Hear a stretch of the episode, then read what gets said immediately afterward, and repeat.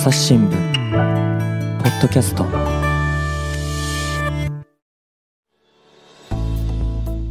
朝日新聞の神田大輔です、えー今回はですね文化部から太田正彦記者に来ていただいております。太田さんよろしくお願いします。はい、よろしくお願いします。ねまあ太田さんがねいらっしゃったということはやっぱり動物のお話かなと思うんですけれども、今日は何でしょそうですね、あの、いつも動物の話なんですが、ういや別にいいですよ。はい。あのー犬猫の使用管理基準省令というですいやいね、やいや、はい。えっと？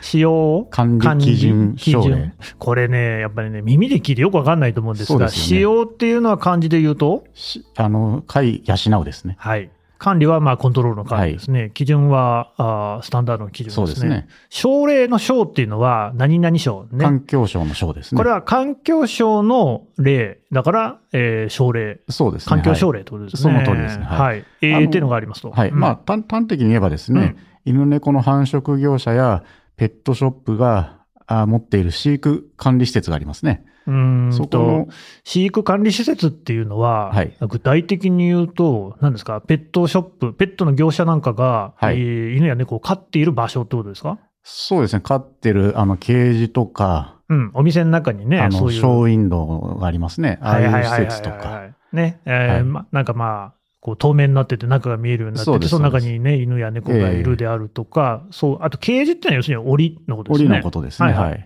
っていうのが、それに当たるんですね。そうですね。そういうものを具体的な数字で規制しましょうというのが、まあ、うんこの省令ですね。うん。はい。具体的な数字と言いますと。あの、まあ、例えば、まあ、今出ました、その犬のケージですね。あの、まあ、檻。うん。これあの、運動スペースを伴わない、つまり、まあ、単に寝床としてだけ使うケージを、まあ、檻があった場合に、うん。これの広さを縦の長さが体長の2倍以上、横の長さが体長の1.5倍以上などと具体的な数字で計算、あの、規制するわけです。まあ、これ、体長の2倍以上ってね、はい体長が例えば1メートルありましたらば、2メートル以上はなきゃいけませんよと。そうですね。そんな大きな犬は大変なん あ、で。いないんですね。あまあ、いますけど、まあ、大体プトイプードルで体長30センチぐらいなんですねああ、。そっか。まあ、人気のある犬とか、だちっちゃいのがそうですねいいんですかね。でそうう。いうトイプードルぐらいの犬だと、縦60センチ以上、横45センチ以上のケージにしてくださいよっていう、そういう話です。なるほどね。これどうしてもやっぱりね、人間、我が身にね、置き換えて考えちゃいますけれども、ええ人間の身長って大体でっかくても2メートルないじゃないですか。ないですね。はい。で、まあそうするとね、えー4メートルぐらいのね、お長さってことになるのかなと。はい。なんかあのね、昔は起きて半畳、寝て一畳みたいな言葉もあったんですけど、まあとりあえずそれぐらいは確保しなさいよというか、はい。感じで、まあ、あんまりこう広いって感じもしませんけれども、むしろ今まではそれすらも守られていなかったっていうのが現状だったわけですかね。まあ、今まではうん。本当その身動きできないようなところにですね、全然まあ、入れられてたわけで、それに比べると、まあ、随分大きさが大きくなったなという話で、うんうん、で、これあの、まあ、省令を定めた当時の環境大臣が小泉進次郎さんだったんですが、。うん。え、あの、最近あんま名前聞かないですけども、どこ行ったんですかねど。こ行ったんでしょうね。いやいや、いると思いますよ、そりゃね。多分横須賀あたりで頑張ってらっしゃると思あ、地うんですが元ですからはいね。はい。あのーまあ、当時、あの、小泉さんがですね、そのレッドカードを出しやすい明確な基準にすると言って、まあ、制定したわけです。うんうん。つまり、悪質な業者をですね、改善したり、まあ、やめていただくなりするための省令で、うん。その主だった項目が、あ昨年の6月から、あ規制が始まったということで、えーじゃあ実際にその規制を運用するのが、あうん。地方自治体の現場なものですから、うん。実際ちゃんとやってるんですかっていうのを、まあ、あの、調査したわけです。絵に、絵に描いた餅になってしまってはいけないので、せっかくできた規制がですね。えー調査したわけです。はい主語は、えーまあ、朝日新聞というか私が、あの、コツコツこれはね、だから毎度ね、太田さんのね、調査報道、こういう自治体なんかに、はいこうバーっとファックスを送って、はい。調査をするわけですね。はいで、もうその中で何かこう、これはと思うものがあれば、実際に現地に行ったりもする。その通りです。はああえーどれぐらいの自治体にその調査書を送ったんですか？い。えっ、と、まあ、全部で129の自治体に送っているんですけれども、あなたが一人で？一人で、あ 毎度ね、だからそのプロ根性に驚かされますけどもね。の、あの朝早く、あの、会社に来てですね、はああの、複合機の前でコツコツファックスを送るんです。ねまあ、で、しかも送ったとてですよ、それがちゃんと届いているかどうかの確認なんかも必要でしょうし、そうですねもちろんそれね、返事をもらわなきゃいけないわけですからね。催促も電話して、ねえ。まあ、そういうのも記者の仕事ではあるんですけれども、はい、でそれで調べたっていうのは、結局ね、さっきのお話あった、はい。例えば体調の2倍以上とかっていうのが、これ、守られていなかった場合には、はい。何かしら例えば罰則あるんですか、あもちろんあの守られていない、え業者に対しては、うん。ぎ行政はその改善指導とか、うんうん。えー改善勧告とかですね、うん。でそれでも守らないようだったら、えーまあ改善命令と出して、さらに守らなければ業務停止とか、うんうん廃業、えーまあ、登録取り消しとか、そういうふうに、まあえー行政処分が行われるようなことに進んでいくというのが、まあ、制度の立て付けですね。なるほどね。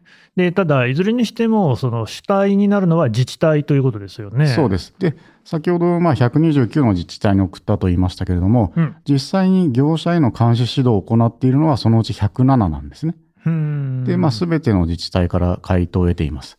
えっと、107っていうのは、はいえどういう市区町村ですか、えっ、と、基本的には、まあ、都道府県、あ都道府県ね。あと政令都指定都市、なるほど。あと中核市の中の一部ですね。うんうんうん、それがあ実際に業者への監視指導を行うう自治体であると。えそうです。それはい。が全部なわけですね。そうです。ではい。全部調べたわけですね。そうです、そうです。はい。はい、どうでしたか？で、あの、まあ、先ほど、その、まあ、レッドカードを突きつけるとか、あの、うんまあ、違反してるかどうか見るって話がありましたけどもね。ええうんあの、確認するには当然、立ち入り検査をしなきゃいけないわけですね。そりゃそうでしょうね。立ち入り検査しなけれ見ば規制、なきゃわかんない。規制だけあったって誰も 守らない、守ってるかどうかわからない。どれぐらいの大きさの動物がいて、どれぐらいスペース取ってるかわかんないですもんね。そうです。だから、うん立ち入り検査するかどうかがまず相当重要なところなわけですまあ、が、てか、ふ基本でしょうね。まあ、基本中の基本のはずなんですよ。はい。ところが、その、すべてのその業者への検査を終えた自治体っていうのが、まあ、調査時点、昨年12月に調査したわけですけども、えーたった15しかありませんでした。ええ107あったじゃないですか。ええ1割みたいな話ですよね。そうです1割強。うん。少ない。その年度、つまり昨年、2022年度中に終えると言っていた自治体も24しかないと。つまり合わせても昨年度中に終わっている自治体っていうのがたった39しかないんですね。そうなりますね。えこれ、ずいぶん少ないじゃないですか。えいや、随分少ないんです。で、今年度中までかかるよって言ってる自治体が41あって、うんうん。立ち入り検査を終える目処が立っていない自治体が27もあったんですね。いやいやいや、あの、だから、本当は2022年度中ね、だからええ。2022年の4月から2023年の3月までにやんなきゃいけないところを、まあちょっとこれ、難しいわいということで、ええ。2023年度、要するに今ですね、ええ。2023年の4月から来年の3月、あはい。4月から3月までっていうのでも、むちょっと目処が立ちませんわって言ってるところが、はい。107のうちはい。27?、そう。えー4分の1ですね。そうですね。はい。いなんでこんなことになってるんですか？や、まあ、あの、まあ、いろいろ言い訳も書いてあるんですけどね、その調査の中にはね。はああの、まあ、例えばその、まあ、22年度中に岐阜県は終了予定と言ってるんですけれども、うん1件あたりの監視指導の時間が、まあ、30分、今までだったら30分程度で済んだのが、うんうん1時間程度に増大しましたよとかですね。倍になりましたと。はい。うんあと、あの、まあ、あの、先ほど中核市の一部もこの業者への監視指導を行っていると言いましたが、うんやっぱ都道府県に比べれば中核市って人員が少ないんですね。当たり前まあです。そうかもしれませんね。で、そうすると、その人員不足で、なかなか業者への立ち入り検査の時間確保できませんみたいなことを言ってるんですよ。どこもね、ええ人数少ないのはそうでしょうよ。ええうんただ、まあ、あの、省令が施行されるっていうのは、もうずい、もうな、な、2, 年前ぐらいから分かってたんですね。まあ、だいぶ前ですね。ええであれば、その、そこに向けて体制を作っておくとか、あの、確かにね。やればいいわけで、なんか準備不足というか、体制作りが後手に回っているなというふうな印象しか抱けないなということなんですよねうん。これって今の話で言うと、すでにそういう業務をしている人に、こう、プラスアルファされるっていう形なんですか？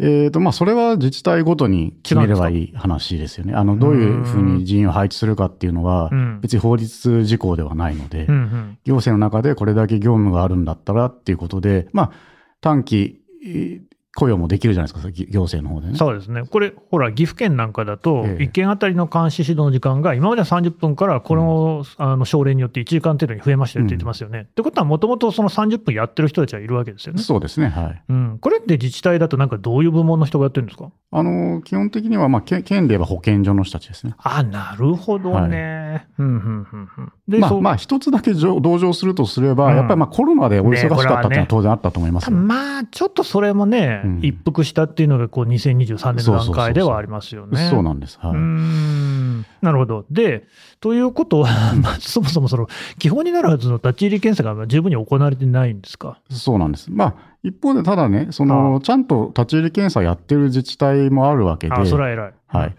で、立ち入り検査をするとですね、やっぱかなり効果が出ているんですよっていう声がかなりありました。例えば？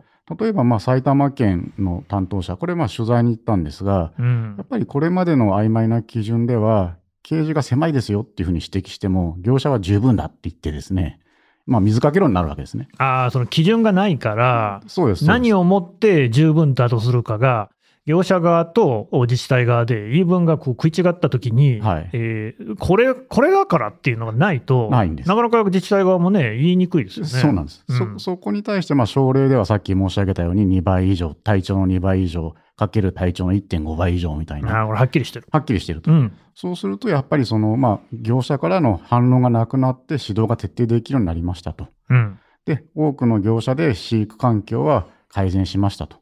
うん。で、今までより立ち入り検査に時間がかかるんだけれども、その分将来的に状態が悪い業者の指導で苦労することは減るだろうというのが、まあ、埼玉県の、まあ、今までのその運用してみての、まあ、感想ですね。なんかもう大変前向きですね。で前向き。なるほど。で他にもだから和歌山県なんかはより詳しく的確に指導ができるようになった。うん。犬猫の飼育環境は向上している。はい。大分県も指導のばらつきは確実に少なくなったと。うん。うん。政令指定都市の浜松市も具体的な指導がしやすくなったと、まあ、本当、新省令の実効性の高さを評価する声というのはかなり多く集まりました。なるほどね。はいここで、あの、今、えー各ですね、県、都道府県とね、えー市の一部で言ってることっていうのが、はい。指導が徹底できるようになったとか、えーばらつきがなく少なくなったとかね、はいはいえーし指導がしやすくなった。要するに、これまでもやっぱりその保健所の人なりね、自治体の職員の方は指導したいというか、ちゃんとやっぱりこう動物っていうのは飼わなきゃいけないって思ってる人はいて、えだけれども、やっぱりその基準がないものだから、なかなかこうね、難しい面があったけれども、この省令で良くなりましたよと、はいいうふうに言っているっていうことですよね。ーはい、そうです。はい。ただ大体みんな同じところを評価してるってことですよね。まあそうですね。まあだから繰り返しになりますけど、うん今までは、まあこれ以前にもおしゃべあのお話ししましたけども、はいはい。て定性的な基準しかなかったんですね。定性的っていうと？あの、例えば、えー立ち上がって自由にできるとか、うん それ、どれが立ち上がった状態なのかっていうね。まあ本当難しいですよね。うんだからそういうのだとさっき埼玉県が言ってたように、いや、狭い、いや、十分だみたいなことになっちゃうんだけど、どね。数字で決まったから良くなったよって話なんですね。うんうん、だからやっぱり現場の職員さんとしても、こういうこの、ね、ペットショップであったり、使用業者のあり方は良くないって問題意識を持ってる人はいて、ええでそういうこう、ね、症例ができて、これは良かったよと、こういう話も出てるわけですね。そうですね。で、実際にその、まあ、うんその、口頭や文書によって、その、直しなさいよって指導するわけですね。はい。その指導の件数を全部集計すると、全国で計約4000に上りました。えー事業所の数？そうです。計約、まあ、延べも含めますけども、まあまあ延べにもなりますけど、計約4000の事業所に対して指導が行われたと。この事業所っていうのは、ペットショップとか繁殖業者ってことですか？その通りです。はい。うーんあのちなみに大体どれぐらいなんですか、全部で？えっ、と、約1万2000ですね。おーで、まあ、延べとはいえ、ええ4000件行われているっていうのは、まあ、それなりの数ですね。いや、それなりに、いや、つまり、冒頭の話に戻りますけど、立ち入り検査さえすれば、これだけ指導しなきゃいけないことがボロボロ出てくるよっていう状態だし、はいはい。立ち入り検査すれば改善できるよっていう話でもあるんですね、これ。これね、太田さんは、そういうそのね、ペットショップや繁殖業者でも取材をしてるじゃないですか。えそういうそのね、まあもちろん1万2000全部見たわけじゃないでしょうけれども、ええ現場感覚として、このね、えー延べのこの指導の件数、えええどうですか？あのーまあ、なかなかいいとこついてるなと思う数ですね、これは。やっぱりあの、ええちゃんとしてるところもあるんでしょうけれども、ええそうじゃないなっていうのも太田さんの目でもあったわけでしょ？そうですね。だから、まあ、ちょっと話、あのー本来の順番よりちょっと違うんですが、はいはい。あの、そもそもですね、これ、指導一件も行ってない自治体が一方で7つもあったんですね。おやおや。要するに、さっき4000件も指導している中で、うん。ある自治体は一件も行ってないなんてことがあるわけですよ。ほで、しかもそのうち2つは、100以上も事業所を抱える政令都市なんう。ですね。うんうんそれなのに指導対象がゼロっていうのは、おちゃんとし見に行ってるんですか？見たんですか？って気もするし、うん。他にもその100以上の事業所がある自治体なのに、10件未満の指導しかしてない自治体も9つありました。まあ、100以上あったら10件未満っていうことは割合としてちょっと考えにくいだろうと、そういうことですかね。いや、考えられないですね。られないんですね。あのーまあ、すごい細かいことを言えば、例えばですけど、温度計を備え付けなさいみたいなね、あの決まりもあったりするわけですよ。うんうん温度計絶対つけてたのかなとか思うわけですよ。まあそうですよね、今のそのケージの大きさだけじゃなくて、さまざまなものがあって、それ全部守られているのかっていうところがね、指導をしていないってことは、全部守ってましたってことですもんね。そうそうそうなんですよ。そんな本当かいなと、ただ別にこれはね、え違法行為だ、悪いことだっていうよりも、改善を促すものだから、それで、あすいません、忘れてました、気づいてませんでしたみたいなので、直しゃいいわけですもんね。そうですね。はい。うん、ということは、指導の数は多い方がいいわけじゃないですか。その通りです。はい。えー10件未満しかない、でもちょっと待ってください、それ以前の問題ね。はい。一件も指導してないっていう、なんかちょっと聞き捨てならないええ自治体が、はいあ7つあったと。そうですね。ちょっとこれ、具体的にはどこなんでしょあのーまあ、えっと、県と市の順番で言うと、う。うん、鳥取県、うん、名古屋市、うん、福岡市、うん、船橋市、うん、姫路市、うん、和歌山市、うん、呉市。うん。で、このうち、まあ、例えば鳥取県とか、まあ、中核市の呉市あたりっていうのは、やっぱり事業所が少ないので、まあそうかもしれませんね。すごく以前からね、あの、行政の目が行き届いていて、本当に指導の必要がない 優秀な事業所ばっかだった可能性はあり得るんですまあ、が指摘、れませんと。名古屋とか福岡とかね、出ましたね、名古屋、私の故故郷ですけどね、まあせ230万人の人口がおりますけれども、え。はい、まあ結構な数の事業所があるわけですよ。指導一件もないってことありえますかね？いや、すごいなと思って、すごいですね。逆にすごいなと思うわけですよ。ああ、うんこれ、まあね、もちろんね、分かんないことも多いわけですけれども、ええやっぱ太田さん、信用ならなくないですか？だからさっき申し上げたように、約1万2000のうち約延べ4000件も指導している方やね、ね実あ実績がある中でえ、うん。いや、きちんとやってんのかなって疑問を抱かざるを得ないですね、正直ね。というのも、だって今まで太田さんが挙げたポジティブなね、うんえー自治体の反応としては、ええいや、指導しやすくなりましたと、はい要するに指導したかったんだけれども、できなかったっていうところに対して、いええや、この奨励できてよかったですわって話でしょ。そうですね。はい。それは、やっぱり意識がだいぶ違う感じしますよねうん。そうなんですよ。だからまあ、あのーまあ一方でね、そのし指導がゼロっていうのもあるし、うん一方でそのまあ指導の次は本来勧告なんですね。韓国、要するに指導が守られなかったら勧告するわけですよ。ほあのーそれはもう行行政指導の次の段階に進んでいくわけですけども、う、進めて告げるで韓国ですね。それが、その、たった13事業所なんですね、全国で。ん？あさっきは4000とか言ってましたでしょ、指導。そう、よ4000指導して、みんな、いい、その、とても物を、聞き分けが良かったのかどうか知らないですけど、ほ不思議なんですよ。だから、あの、やっぱり繁殖業者のおじちゃんとかって、うんまあ、正直取材してるととても聞き分けの悪い人がたくさんいるわけですよ。そうなんですね。それで約4000件指導して、か次のステップに進んだ事業所がたった全国で13しかないと。うんうんで、さらに次の行政処分なんですね、次行くと。次うん命令っていうのが出出るんですけども、なるほど改善命令っていうのが。うんそれたった 2, 事2つの事業所しかないんですよ。おやおや？どういうことなんですかね？で、環境省はですね、まあ、新省令を作った段階で、自治体向けに運用指針というのを出していて、うん。やっぱりその、躊躇することなく、厳正かつ速やかな対処をすることが法の要請するところってしてるんですね。うん。ところが、その、どうも勧告命令みたいなところのうんステップが進まないと。で、これ、うんあの、自治体の担当者に、まあ、本音のところを取材すると、うん例えば、まあ、山形市なんかは、その勧告や命令というのは、業者にとってとても重いと。慎重に判断させざるを得ないと。広島市の担当者なんかにも取材をすると、あの、まあ、自分のやり方を一切曲げず改善してくれない業者もある。というふうに言うんですね。で、そうした業者には、なんとか改善してくれるよう繰り返し指導するしかない。何度も電話をかけ、何度も現地に足を運ぶこともある。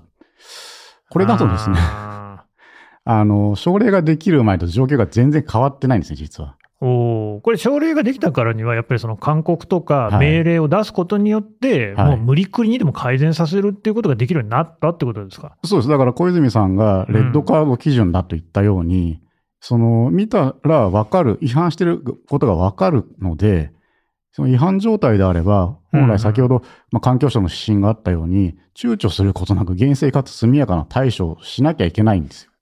法法律がそれを要請してるんですね。うん。だから、まあ、山形市の担当者が言うように、その、業者にとって重いから慎重な判断をせざるを 得ないんじゃなくて、あの、業者が違反をしていたら、躊躇なく命令、勧告と出さなきゃいけないっていうのが本来の行政のあり方なんですね。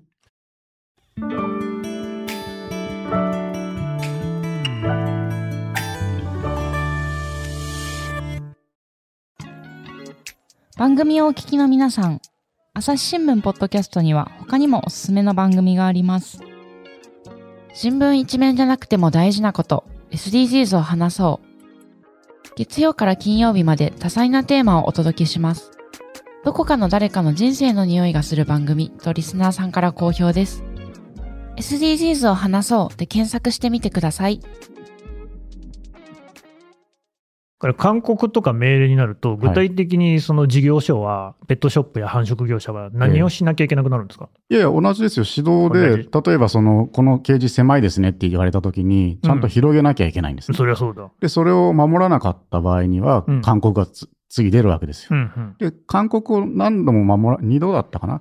何度か守らないと、えっ、と、次命令に、まあ1回でも本、本来1回でも勧告を守らなかったら次命令に行けるんですね。うん。で、命令を出したら、今度行政はその業者の名前を公表できるようになってるあんですよ。なるほど。うん。まあそれ自体がある種の、まあ、罰として機能するわけですようんうね。ん。だから、本来であれば、そうやってその行政側のその、なんていうかな、ややり手を、やり口を、その、強めていくことによって、改善を促すっていうのが省令の立て付けなわけですね。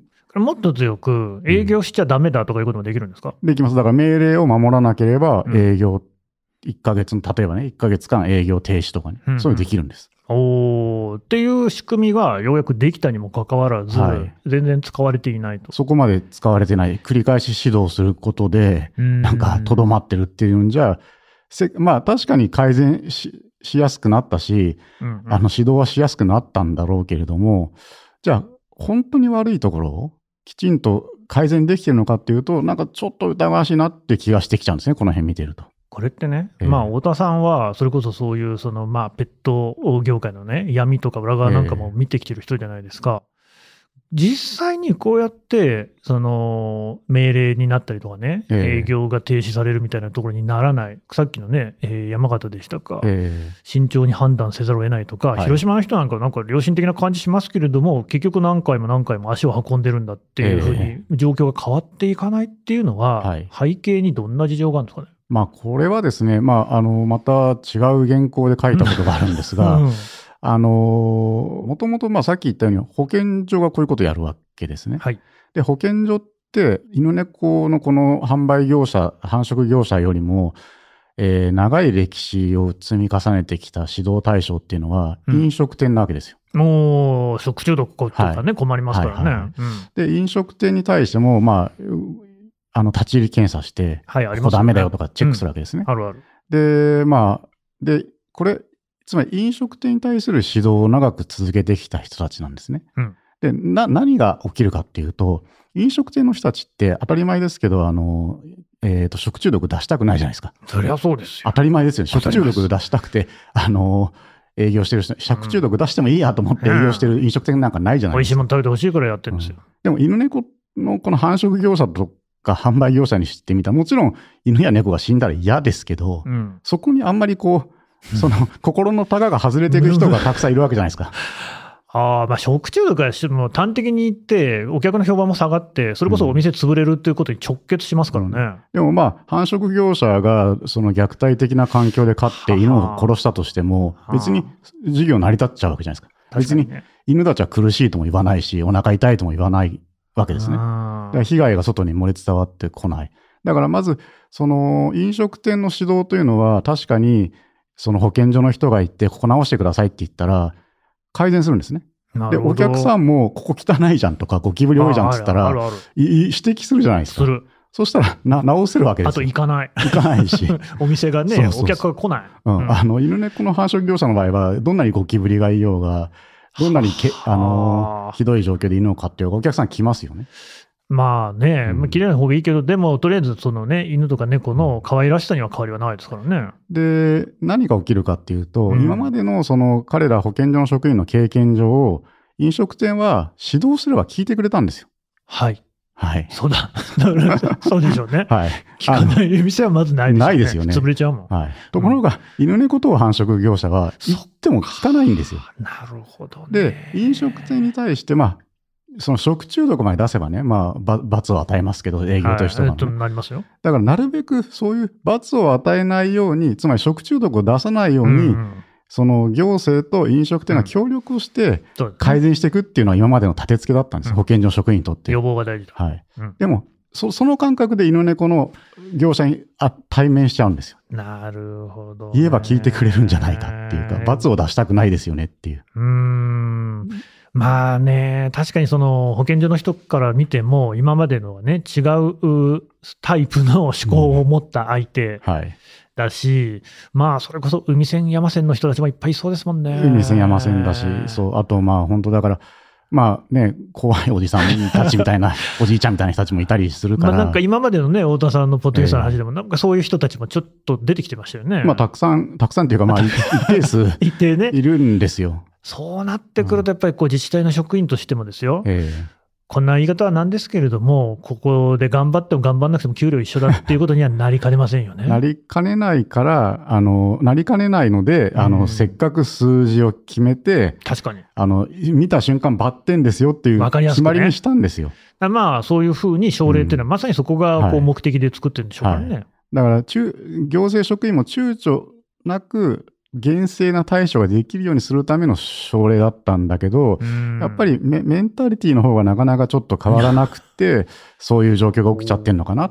だけどさっきの指導件数の少なさとかももしかしたら、その辺にもしかしたら起因するところがあるのかなっていう気がしなくもないっていう状況ですね。ただこれね、やっぱりそうやって、私もね、名古屋市の出身としては大変お恥ずかしい話で、え名古屋市で飼われている、飼われているというか、これから飼われようとしている犬や猫っていうのが劣悪な環境に仮に置かれてるんだとしたらですよ、ええ。これはもうちょっと他の、それこそね、自治体間格差がペットにまでね、うん。及ぶのかっていうのは、なんか大変こう、なんかね、えーまあ、寂しいというか、憤りを感じるところなんですけれども、どうなんでしょう、こういう状況ね、はい。えーなんかどういうふうに改善に結びつけていったらいいんでしょうか？まあ、まずはだ、ただやっぱりその奨励っていうのは、さっきも繰り返しになりますけども、見た瞬間に政府かアウトか分かる状況になっていて、それはきちんと行政として責任持って運用してくださいとやりましょうよと。言い続けるしかないところはあって、うん、で、一方で、その、そそういう、まあ、とにかく行行政に対しては、あのーちゃんとやりなさいっていうしかない。だから、まあ、こういう調査もしてますっていう話だし、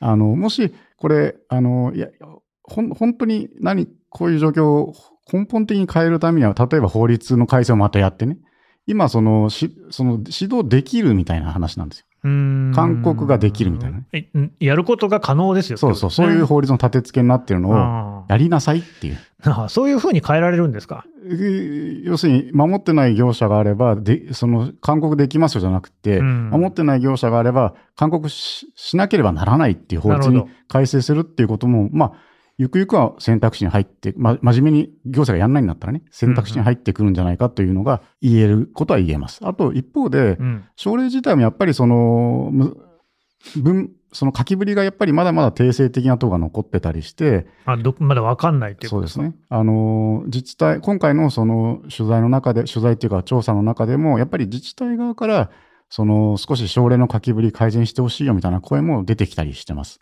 例えば？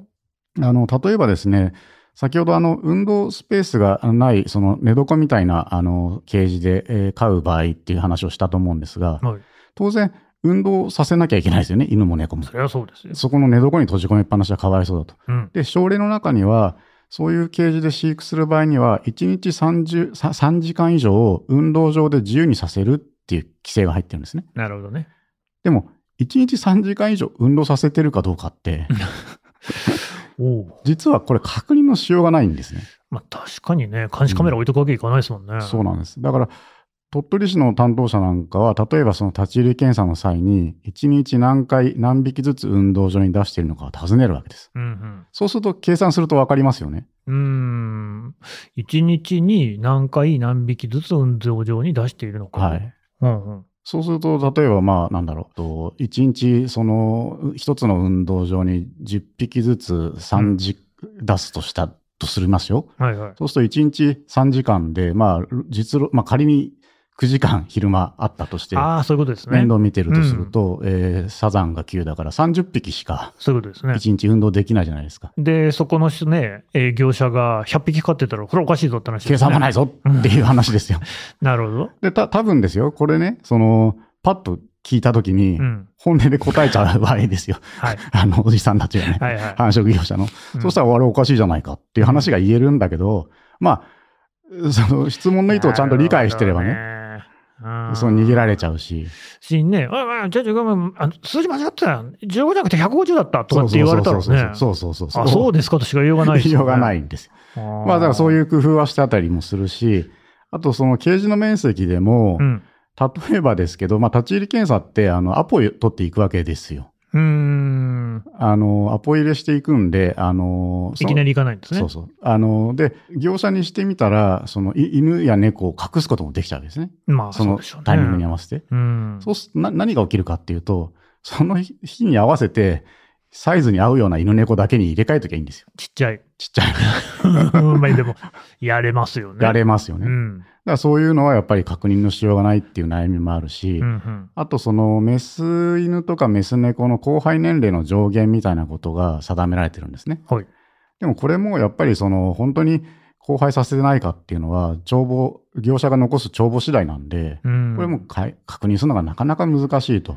こういう、ん結構そのアニマルウェルフェアの観点から重要な基準なんだけれども、本当のところ確認ができるんですかっていうところが、なかなか微妙なものがあったりして、うん。この辺はやっぱりその行政の側からも運用しながら問題ですよって声が出てきてるんで、うんうん。省令の改正ってまあ、法律の改正よりはまあある種か簡単っていうと変ですけど、手続き上別に国会統制って話でもないので、そうですね。あの、やろうと思えばできる話なので、この辺、まあ、柔軟に環境省もですね、その、行政の声を聞いて、自治体の声を聞いて、あの、なるべく守りやすい、まあ、業者も守りやすいし、行政も守らせやすい、あの、書きぶりにどんどん変えていけばいいんじゃないかなっていうのは、ちょっと取材してて思いましたね。うん。うんそもそものこの基準っていうのは、えーどういうふうに決まったんでしたっけ？あの、これですね、えーっと、まあ、獣医師とか、うんあの、まあ、専門家がですね、3年ぐらい議論してるんですね。ああ、結構長くかかりましたね。かなりがっつりやってます。うんうん。だから、しかもそのた犬犬や猫の健康や安全を守るために定めたものなんですね。うん。だから、やっぱり、その、まあ、より厳しくとか、より良い制度にするっていうことは、今後、その、知恵を絞ってね、せっかく作ったものだから、より良いものにしていくっていうのは、環境省の責任でもあるし、まあ、行政側も自分たちが運用するものなんだから、きちんと声を上げて、みんなで一緒になってより良い、まあ、当然業者側もね、あの、ここうした方が守りやすいっていうのもあるだろうし、うん。こうした方がより犬猫のためにいいんじゃないかみたいなアイディアもあるかもしれないし、うんうん。その辺含めて、きまあ、随時見直すってことをやっていったらいいんじゃないかなっていうふうに思いますね。あとどうでしょう、これね、我々だったり、この聞いてくださってる方のようなええ。一般消費者といいますか、はいはい。ペットを飼う側うん。としては、どんなことができますかね？これはですね、あのー環境省のそのホームページとか見ると、うん。そのガイドラインとかのあ、いわゆる自治体向けにえー提示した運用指針みたいなのがあの載ってまして、うんうん。で、それを見ると、ペットショップとか繁殖業者が守らなきゃいけない基準が分かりやすく書いてあるんですね。うん。で、まあ、ご自身でペットショップなり、まあ、ブリーダーのところに直接買いに行く人がいた場合に、メジャー持ってってですね、守られてないじゃんっていうのも可能だし、うん。あと、まあ、他にもその、あの、ここの度の法律、2019年の法律の改正では、生後56日を超えるまで販売してはいけないとか、箸寄り規制ですね。うん。あの、マイクロチップの装着を販売する子犬子猫には義務化するとか、いろいろあるんですね。うん。だからその56日まで販売しちゃいけない規制みたいなのが守られてるかどうかも、ペットショップの店頭行けば生年月日書いてありますんで、うんあれちょっと小さくないですかとか、なるほどね。逆にその、まあこれ、まあちょっと症例とは別の問題になってくるんですが、うんまあ、業者側がですね、その生後56日なんてのは、出生日をいくらでもごまかせちゃうわけですよ。そうすると、そのペットショップの店頭では、まあ確かに計算上56日を超えてるんだけども、例えば歯が生え揃ってないとかね。なるほど。これちょっとまだ乳歯ばっかで、おかしいねと本来の子子犬とおか年齢と合わないんじゃないのみたいなね、うん指摘を積極的にするとかですねう。んうんしていくと、まあだから行政が監視指導しやすくなったという話と同時に、消費者としても、あの、どういう業者が適切なのか、あーわかりやすくなったので、うんうんあの、現場で、えー確認をするということがよりできるようになりましたよっていう話でもあったりするんですね。うーんやっぱりそうですよね、そのペットショップなり、うん現地実地にこうね、えー実際とは違う形でね、はい目をこう見張らせることができるっていうのは一つあるでしょうね。そうなんですよ。だからさっきのた温度計があるとかないとかね、はいはい。っていう話とか、あと、うんあの、1日3時間以上の運動っていうのも、実はこれ、もしかしたら、その消費者の方がチェックしやすい可能性ってありますよね。うんうんうんうんあの、あそこのペットショップいつ行っても運動させてねえわっていうのは確かにね、、それ分かりますよね。ご近所さんであればなおさら分かったりするわけですよ。ほうそうですね。うん、そうしたら、あの、地元の自治体なり、その、まあ、都道府県なのかな。例えば、政令市であれば政令市に、あそこのペットショップ全然運動させてませんよって言ったっていいわけですよね。うんうん、とかできちゃうんですよ、実は消費者だって。確かに。うん。であとこれね、太田さんの話聞いてて思ったのは、やっぱりそうこの省令を遵守させるっていうのは、自治体がね、主役になってくるわけですから、そうですね。自治体といえばですね、しかし、やっぱりこうね、えー市民、住民にとっては一番こう身近な行政機関なわけですよね。はいはい。だからまあそこに対しての働きかけっていうのは、自治体に対してできると思うんですよ。はい。で、それはまあ直接こうね、いろいろものを言ってもいいだろうし、あるいはまあ議員を通じるってやり方もあると思うんですよ。そうですね。大体ね、あの、とりわけその地方自自治体の単位の議員さんなんていうのは、まあ、3人ぐらい有権者がいったら絶対話聞かざるを得ないので、ちょっとね、最寄りのご議員さん捕まえて、こんな風なことが起きてると、あるいは、あの、ポッドキャスト聞いたら、指導を一件も行っていないと、ええ。どこでしたっけ、名古屋市と、はい。まあ、いるちょまあ、それ、えーじゃあ一応もうもう一回聞いていいですか？もう一。回言ってみますか？うんえーっと、ちょっと待ってくださいよ。はい。まあ、さっきも言ったように、事業所が少ないところは、あ、本当に呉とかね、鳥取。鳥取県とか呉市とか、まあ、和歌山市とかも、まあ、少なそうだなと思いつつ。名古屋と福岡ね。そう、名古屋と疑問ですね福岡まあ、船橋、姫路あたりはどうかなと思いますよね。うんまあ、わかんないですよ、うんもちろんね、指導がね、い全く必要ない素晴らしい状況なのかもしれませんけれども、ねまさにそういうことって、そこに住んでらっしゃる方なら、一番最初に確認もできますし、そうですね。うんまあ、なんか変だなと思いましたらね、うんなんかそういうそのお議員さんであったり、自治体に対する働きかけっていうのもおしていくっていうこともできますよね。そうですね。あと、その、法律の立て付け上ですねはいそれぞれの自治体ごとにより細かく、その、こういう使用管あ飼育管理に関するうん、基準を条例とかで定められたりもするんですね。うーんそうなんですね。はい。だから、まあ、それこそ政令市ぐらいのき、中核市政令市ぐらいの規模であれば、し市議さんとかに条例作ってもらうとかね、そうですね。働きかけたっていいんですよね。うーんでそうするとね、やっぱりこうね、ペット、犬や猫にも優しい自治体だっていうことでね、はい。何かそういった意味での評判が上がったりもするかもしれないし、そうですね。悪くないですよねうん悪くないですね。だから、例えば、うん、あのーまあ、海外の事例なんかだと、あまあ、まあ、アメリカの一部の州なんかでは、その、ペットショップに置いていいのは、いわゆるその保護犬保護猫だけだみたいな、あ条例っていうか、まあ、州法みたいなのがあったりする自治体もあるんですね。へえ、だからまあそこまではなかなか日本で一気に進めないかもしれないけれども、例えば、その中核市、政令市、まあ都道府県でもいいですけども、あの、ペットショップでその10頭、あの犬を販売する場合には、そのうち1割はうん。保護犬でなければいけないぐらいのことだってできたりするわけですよ、実はね、そうですか。やろうと思えばね。うん、本気でやれば。だからそ、そういうところまで含めて、あの、まあ、省令ができたんで、自分たちで監視、自分たち消費者自身が監視しつつ、なんか、さらなる働きかけっていうのはしても確かにいいかなっていうふうには、今話してて思いました。はい。というわけでね、今回の番組を参考にしていただければと思います。えー、太田さんでした。どうもありがとうございました。どうもありがとうございました。